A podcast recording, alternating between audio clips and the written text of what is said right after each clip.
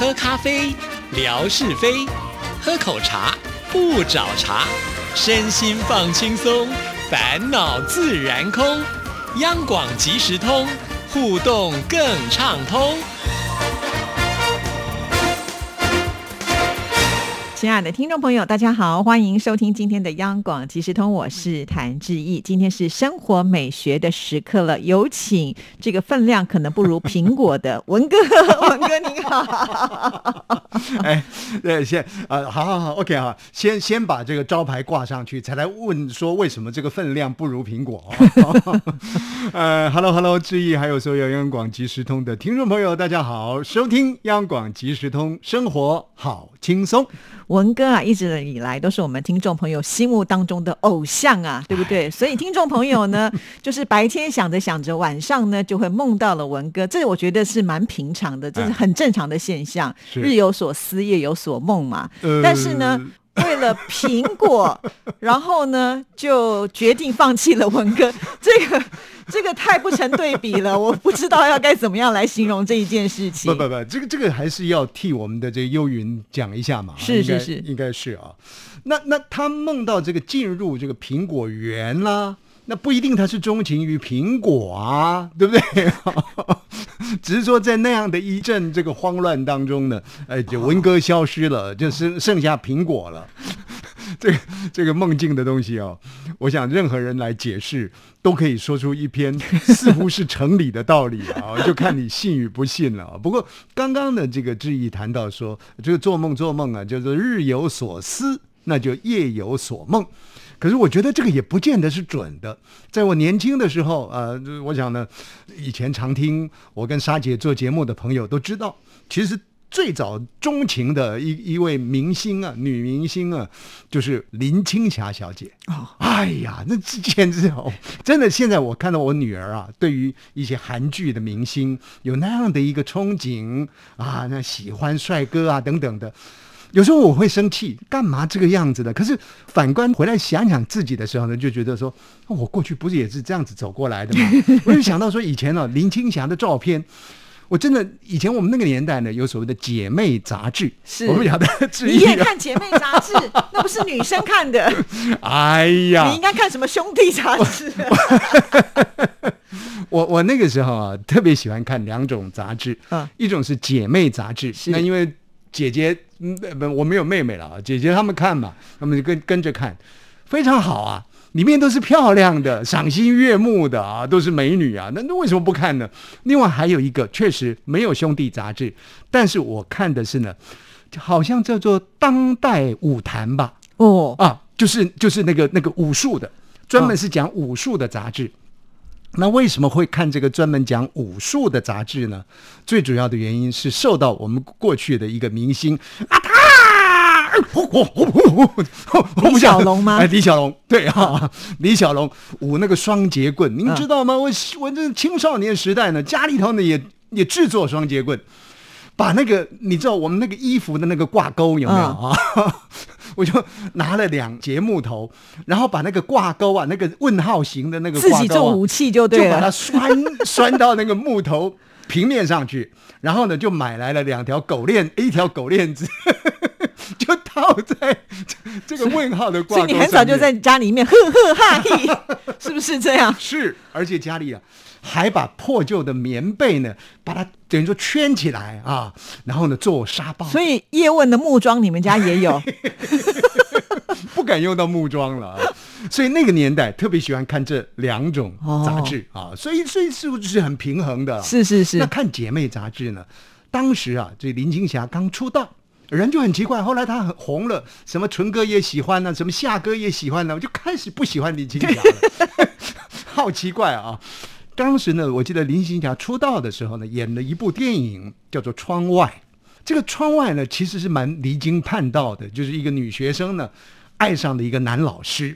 哎呦，我刚开始看到这情节的时候呢，坦白讲，现在都没有什么了。那个年代看到这个情节，觉得。不好意思，我这么讲，好恶心呐！觉得啊，这这有一种不不能接受啊，不清洁的感觉。嗯嗯。但是呢，这女主角真的好漂亮，很清纯了。那怎么办呢？就把林青霞在《姐妹》杂志上面的这个大头照呢，给剪了下来。不管是大张的小张的，然后就放在铅笔盒里面，经常的就翻过来看。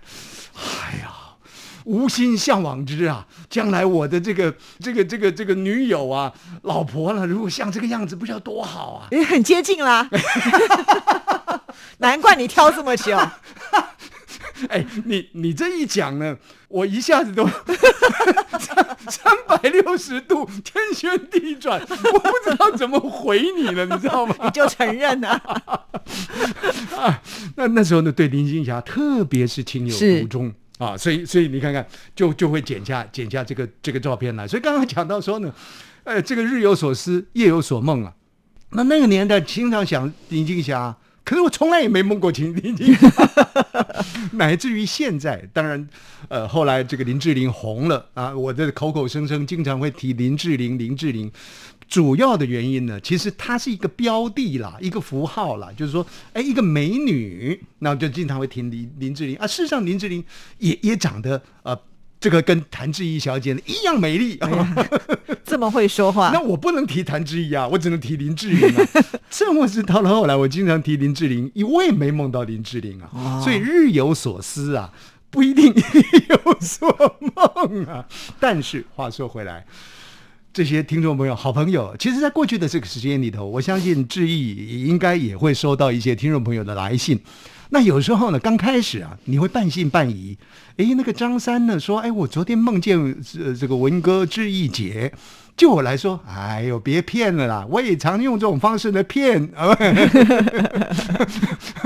我心里想说：“啊，这假的，假的，假的。”可是呢，哎。可能隔没多久，再看到另外一位朋友，可能是王武听友写信来，哎，文哥，我昨天梦见你哦，然后呢，写的有头有脚、有脸有身的，你会觉得，嗯，你好像真的会被人家梦见哦。然后久了以后呢，哎，又有这个写那个写，哎，你就会发现，哇，我可以走入人家的梦境里面的那种虚荣感啊，真的是虚无加缥缈。不过。最近这段时间，也许呢，这光彩都被志毅抢走了。那这个开始没有人讲说梦梦到我了，你知道吗？那那一天呢，看到哎，我们的这个好朋友呢，就写啦，哎，梦见吴瑞文了。哦，这种东西我不敲锣打鼓啊，我放大炮都要放，一定要告诉大家，有人梦见我了啊。那这个梦见的故事啊，又让我想起了秋秋合唱团。秋秋合唱团为何梦见他？对对对对对对对，他刚开始成名的时候是就在今夜，就在今夜。对，那个时候是我刚刚进入广播圈，是起码这个 这个歌曲有三三十几年的这个历史了。我刚刚的进入这个地方的民营电台呢，做 DJ。其实地方民营电台的 DJ 这个有故事也可以讲，根本啊，他都不是在主持节目，他只不过是一个播放。节目带的播放员而已，是他必须要等什么呢？等这个主持人，比方说大牌主持人谭小姐，哎，今天呢有有约会没来了，哦，我心里想，拜托你永远不要来，就可以鸠占鹊巢。那个时间呢，我们组长，我们这个这个节目组的组长就很紧张了，说，哎，这这这怎么怎么办？怎么办？我来，我来，我来啊！就我上去主持了。那个民营电台哈，这个这个故事有有将来有机会讲。你就是做这样的一个闭上关的人，可是，在那样的一个情境当中啊，其实就在今夜，就在今夜，那个那个就在今夜，让我印象非常非常的深刻。刚出道的时候，刚刚进广播圈的时候的一首歌曲，但是印象最深刻的就是刚刚这个志毅唱的《为何梦见她那好久好久不见的女孩》，反正就是就是这样的一个内容了啊！我唱的至少比柯文哲好听，啊比比台湾的这个立法委员高嘉瑜好听啊！开玩笑了啊，我就会。不自主的唱这首歌曲，就会去连接。为什么我这么情中的这个林青霞呢？为何没有梦见她，没有进入梦境啊？哎，这个都我们没有预先演练好。我你现在话匣子打开了，我就想到哇，好多好多这方面的这个这个这个素材很有意思啊。对呀，那其实又又回到内心的最深层了。我坦坦白坦白讲了啊，有时候说说笑笑啊。其实我。我蛮盼望的，就是说，我的亲人啊，像我的爸爸啦，我的妈妈啦，我的大哥啦，啊，他们也过世啊，这样这样，我妈妈这过世大概可能有有五六五六年，我爸爸哥哥过世大概有十十来年左右。常常会听到我们的一些亲友会讲说啊，那一天呢梦到啊，也许他们会讲伯父，就是我爸爸啊，伯梦到谁或梦到谁这样子。可是哈、压根儿我从来就没有梦到过我的爸爸、我的哥哥、我的妈妈。讲真的，心里头呢会有一个很深切的盼望，说我们可不可能呢，在梦境当中呢，能够再见上一面，这样子会会有这样一个盼望。而最近这种渴望啊，其实又又又更深了，因为我的太太的这个妈妈啊，这个前不久过世啊，过世大概一两个月左右。那呃，我们岳母呢，对我们也很好啊，就是基本上来讲呢，你说互动。都回到岳母家呢，就是吃吃喝喝嘛。那他八十几岁的人了啊，还可以张罗厨房的任何事情，身体都是很健康，好好的，那就走了。所以最近这一两个月，其实我也一直在盼望，就是说啊，我可不可能也可以梦到我的岳母？就是会有会有会有这样的一个一个一个盼望啊！你说梦到梦到是什么？要做什么？我也不知道啊。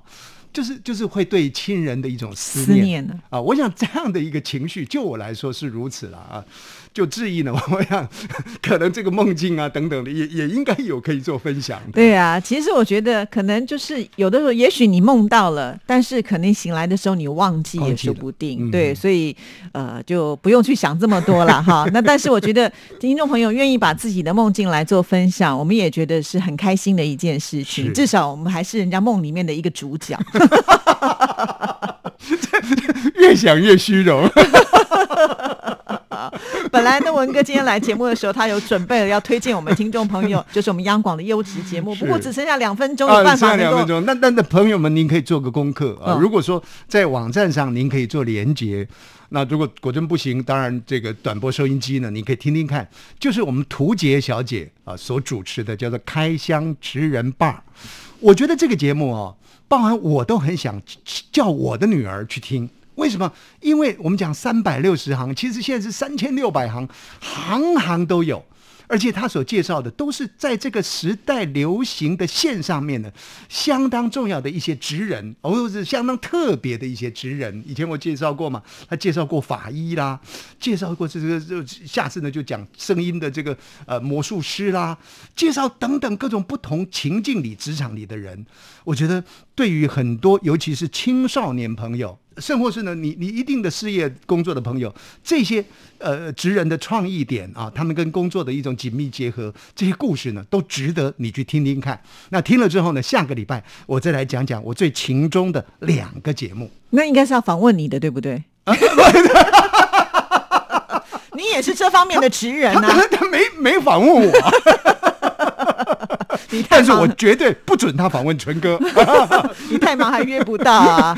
对，不过我觉得这个节目真的是很值得推荐给听众朋友，因为像是在今年的金钟奖，他也有入围这个呃青少年的节目嘛，对不对？所以我觉得很有趣啊，因为涂杰他自己就是很灵活的一个人，再加上呢他在做这个节目也很用心，甚至呢他每一开场的时候他不告诉你他要访问谁，对对他都要让你自己去猜，会出三个线索啊，聪明的人才猜得到，你如果你没有想象得到的时候，也不见得猜得到。我觉得一开始就蛮引人入胜的那。节目做的很立体，虽然说是跟来宾的一个对谈，但是确实用很多的这个方式呢，把这个来宾凸显出来。是，所以下次你要推荐的是有哎关于这个声音的部分吗、对对对对啊。对，当然，因为我们对声音是特别贴近嘛啊，嗯那所以呢，他访问的刚好是有两位前前后后有两位在声音的这个表现上面呢很突出的啊，而且呢，我觉得这个声音师呢还教了我们几招，哎，我觉得像还我们还有你不会的，是啊，我们这种土法炼钢的，坦白讲啊，我们就是靠着每二三十年来啃着麦克风呢，去找到一些发声的方法。我又不是科班出身，但是这些呢，这声音训练师他们是经过课程走过的，是有一些好方法，可以让你的声音圆润一些，可以让你的声音。感性一些，哎，像我们的景兵一样，好，那我们就期待下次文哥来帮我们好好的做介绍了。谢谢文哥，谢谢拜。拜拜